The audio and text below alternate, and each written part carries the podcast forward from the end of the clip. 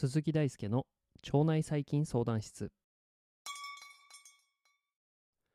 現役の腸内細菌研究者がお届けする腸内細菌相談室。室長の鈴木大輔がお届けします。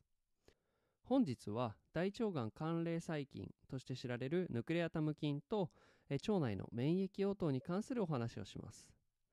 ヌクレアタム菌は腫瘍形成を促進することや大腸がん腫瘍に対する T 細胞が介在する免疫応答を阻害するということが報告されております。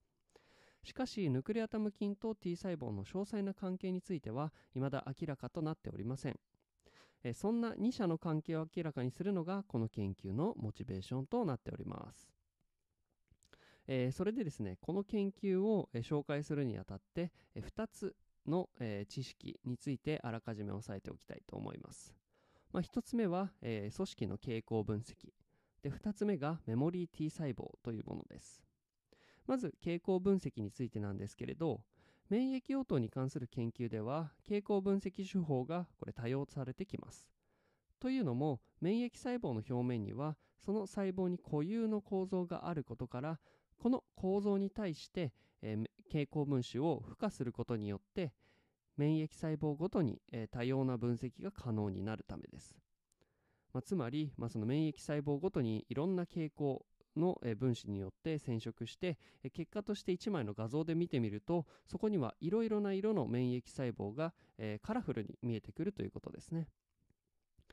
今回用いる分析手法は多重免疫、えー、傾向分析マルチプレックスイミノフルオレセンスアナリシスということです。大腸がんの組織サンプルについて健康染色を行った後に染色された細胞の認識には機械学習による手法を用いていました。え続いてメモリー T 細胞についてなんですがえこちらは病原体の再感染などに備えてえ存在するような T 細胞の一種で免疫の記憶を担っています。免疫記憶というと B 細胞に関連する抗体の生産などが有名ですが T 細胞も実は関係しています。メモリー T 細胞としてはステムメモリステムセルメモリー T 細胞あとはセントラルメモリー T 細胞そしてエフェクターメモリー T 細胞が存在しています。えー、続いてですね大腸がん患者についての、えー、解析の結果を見ていくんですけれど、えー、その結果ですねヌクレアタム菌の存在量と、え腫瘍の、え間質メモリー T 細胞との逆相関関係が明らかとなりました、えこれはですねマイクロサテライト不安定性やエクソソーム全体の腫瘍変異量とは無関係でした。またヌクレアタム菌は腫瘍上皮 T 細胞の量やマクロファージとの関係はありませんでした。えー、ここではですねヌクレアタム菌の存在量とメモリー T 細胞の存在量の負の相関関係が明らかとなったということでヌクレアタム菌がメモリー T 細胞を減らしているのかメモリー T 細胞がヌクレアタム菌をそもそも減らしているのか。あるいは両者の間に交絡因子つまり、え、両者を制御するような因子が存在するの存在するのか。ということは依然として不明です。